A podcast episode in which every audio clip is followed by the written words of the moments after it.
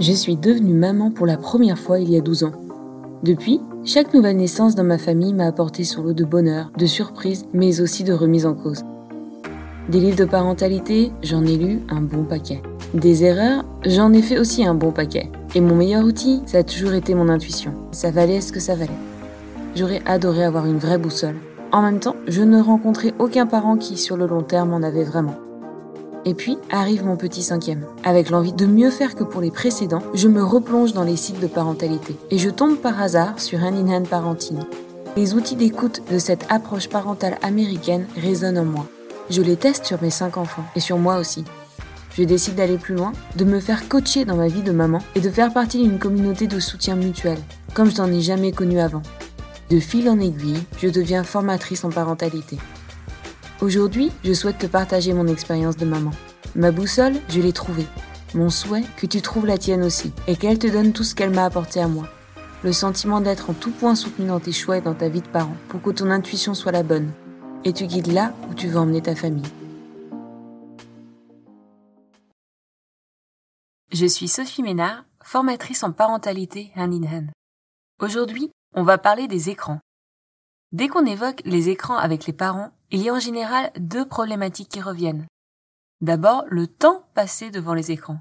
Combien, pour quel âge, les limites, les conséquences si les enfants ne tiennent pas leur engagement. Et ensuite, le contenu. Aujourd'hui, je ne parlerai pas du contenu, si ce n'est évidemment pour t'encourager fortement à mettre en place le contrôle parental sur tous les objets électroniques que tes enfants peuvent être amenés à approcher chez toi, et ce sans attendre leur entrée en sixième.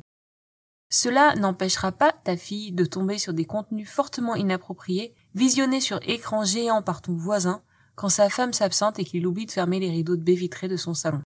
Et cette anecdote est véridique. Mais au moins, ça évitera un certain nombre de traumas dans l'enceinte de ta maison. Et avec certaines applications un peu plus poussées, tu pourras même t'assurer que ton enfant ne tombera pas dans les affres du scrolling sur TikTok alors qu'il est censé préparer un exposé sur Chrétien de Troyes. Ce dont je voudrais te parler aujourd'hui, c'est du temps passé sur les écrans. Non pas celui passé en classe ou à la maison est lié au fait que les iPads font partie de la liste de fournitures scolaires dans l'école de tes enfants. Non. Je voudrais te parler du temps passé sur les écrans par tes enfants, quand clairement, il s'agit de moments de détente. Et je voudrais te raconter une petite anecdote. Il y a quelques mois, je découvre avec bonheur que 1. Il est possible de passer mon smartphone en noir et blanc pour le rendre moins sexy et donc moins addictif. Et 2 qu'il est possible de contrôler le temps d'écran avec un nombre d'options assez poussé. Je configure donc mon iPhone et je décide que tous les jours, entre 14h et 21h, je limiterai mon accès à toutes les applications de réseaux sociaux. Sauf WhatsApp, bien sûr, qui me permet de gérer la logistique familiale. J'avais hâte de commencer. Grisé à l'idée d'en finir avec ce réflexe grandissant de checker mes mails et mon compte Instagram environ 2 millions de fois par jour, quand mes enfants étaient là, ce que je ne sentais pas du meilleur effet ni pour moi ni pour l'ambiance familiale. Alors, je vais être honnête. J'ai tenu cinq jours. Au bout de cinq jours, je me sentais super frustrée et à partir de 14h01, je cliquais de façon irrépressible sur cette petite option magique qui disait ignorer la limite pour la journée et qui me permettait d'assouvir mes besoins addictifs de checker je ne sais trop quoi sur ma boîte mail ou sur les réseaux sociaux. Pourquoi je te raconte ça? Tout simplement pour te rappeler que les écrans agissent de la même façon sur les petits comme sur les grands. Ils déclenchent en nous une décharge de dopamine qui s'accompagne d'un sentiment de pure satisfaction et de joie, alors même que l'effort fourni pour y parvenir est nul, voire quasi nul. Et on tombe tous dans le panneau, à tel point qu'au moment où il faut se descotcher nos écrans et revenir dans la réalité, avec son lot de frustration et d'efforts à fournir, on devient des espèces de grizzlies de bien mauvaise humeur. Donc, quand ton enfant doit se décrocher de son écran parce que son temps alloué est terminé, je te conseille de te rappeler toute cette histoire de dopamine et de deux retours à la réalité afin d'aborder la situation peut-être de façon différente. Tu l'as sans doute remarqué, plus tu laisses ton enfant devant son écran, et même si le contenu qu'il regarde est approprié à son âge, non violent et éducatif, plus son comportement se dérègle et devient compliqué à gérer. Personnellement, je me rappellerai toujours du comportement complètement exécrable de ma fille chez des amis à Clermont-Ferrand après huit heures de trajet en voiture où, au départ de Paris, nous avions eu cette idée ingénieuse de télécharger l'intégrale des Barba Papa. On n'a jamais refait depuis. D'où vient ce phénomène? Tout simplement du fait que le cerveau des enfants qui est en plein développement voit ces apprentissages de la frustration et du goût de l'effort se retrouver en concurrence avec cette impression de vie facile sans effort et de pure satisfaction que lui procurent les écrans. Alors que dans la vraie vie, toute satisfaction vient au prix d'un effort, petit ou grand. Cette logique est complètement ébranlée dans le monde des écrans. Pas étonnant alors que le plus le temps passé devant les écrans grandit, moins nos enfants ne soient accommodants et la niaque pour se donner à fond, se développer socialement ou se montrer curieux dans leur vie de tous les jours. Maintenant que je t'ai fait ce petit rappel théorique et que j'ai peut-être touché du doigt quelques comportements problématiques dans la vie de tes enfants, je sens que tu vas me poser cette question. Ok, Sophie, on a compris, mais du coup, moi, je fais quoi? Alors soyons clairs. Je ne vais pas te dicter le temps idéal d'écran qu'il devrait y avoir dans ta famille. J'ai cette conviction que tu peux de toi-même trouver les règles qui fonctionnent pour toi et pour eux. Seul, avec ton conjoint, pendant un temps en famille, vous en discutez, et je suis sûre que tu trouveras un moyen de définir les règles claires qui te semblent appropriées et adéquates pour ta famille. En revanche, appliquer ces règles n'est pas toujours évident, et là-dessus, je peux peut-être t'apporter quelques pistes. La première clé que je voudrais t'apporter, elle concerne la façon de poser puis de tenir la limite. Dans le cas des écrans, et comme je te l'ai rappelé tout à l'heure, il y a quelque chose de très particulier à garder en tête. C'est ce côté addictif des écrans qui fait que la vraie vie paraît vraiment fade une fois qu'on a éteint sa tablette. Ça implique que quand vient le temps de poser le téléphone ou d'éteindre l'ordi, il va falloir anticiper ce petit effet qui se coule pas toujours sympa. Pour ce faire, tu peux par exemple te joindre à ton enfant durant les 5-10 dernières minutes à la fin du temps d'écran pour créer une transition en douceur à la manière dont un DJ fait une transition entre deux musiques et diminue le son de l'actuel en même temps qu'il augmente le volume de l'autre. Dans ton cas, la présence que tu offres à ton enfant va progressivement remplacer le contenu de l'écran de ton enfant. Si ta présence n'est pas suffisante pour aider l'enfant à passer à la suite, alors il est peut-être temps de poser une limite. Et quand je dis poser une limite, il ne s'agit pas juste de poser une limite verbalement puis de passer à autre chose derrière. Non, il s'agit de rappeler les limites, mais avec le moins de mots possible, d'une voix chaleureuse mais ferme, tout en retirant à ton enfant l'accès au device dont il n'arrive pas physiquement à se décrocher. Pas besoin dans ces moments-là de partir dans des grandes tirades, des arguments du pourquoi, du comment, etc. Ce n'est pas le moment. De toute façon, ton enfant n'est pas en mesure d'écouter. C'est ta présence à toi et le rôle de point d'ancrage que tu vas jouer qui vont être essentiels pour ton enfant.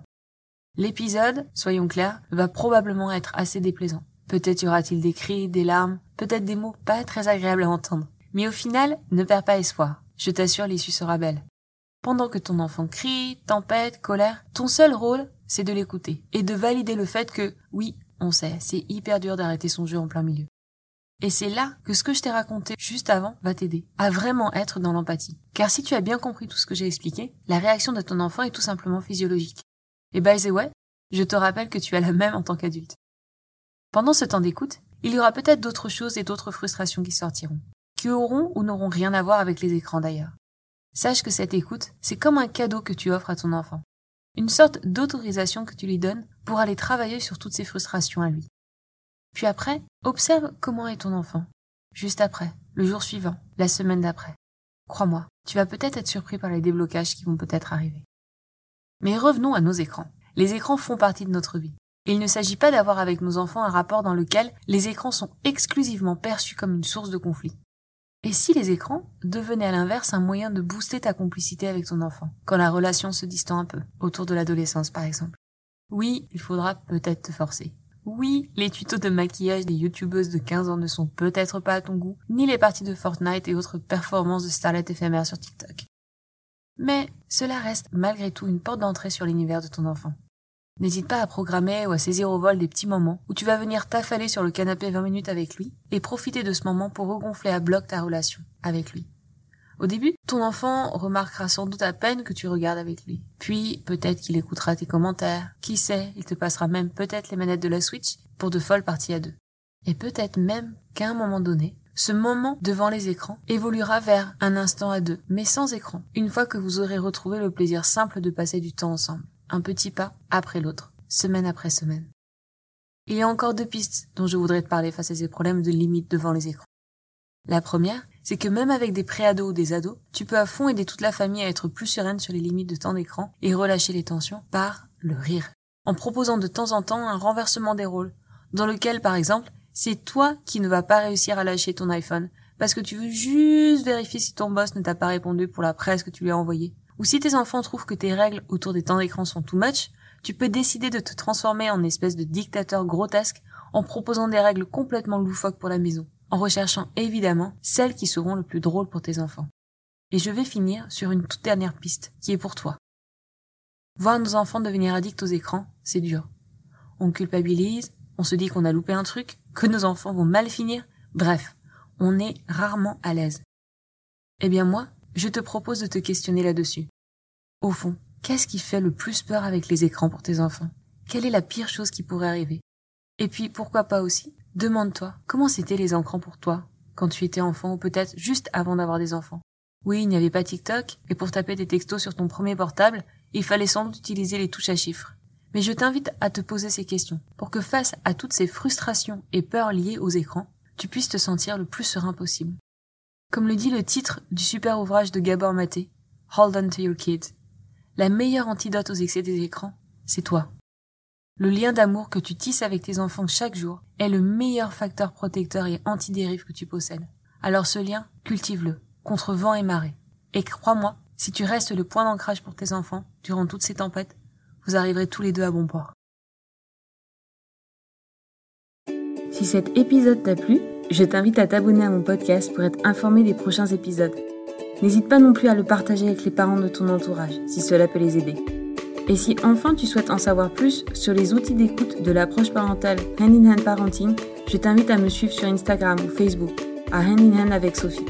Tu y retrouveras mes anecdotes et découvertes de maman autour de la parentalité, ainsi que les ateliers de parentalité en ligne que je propose. À bientôt!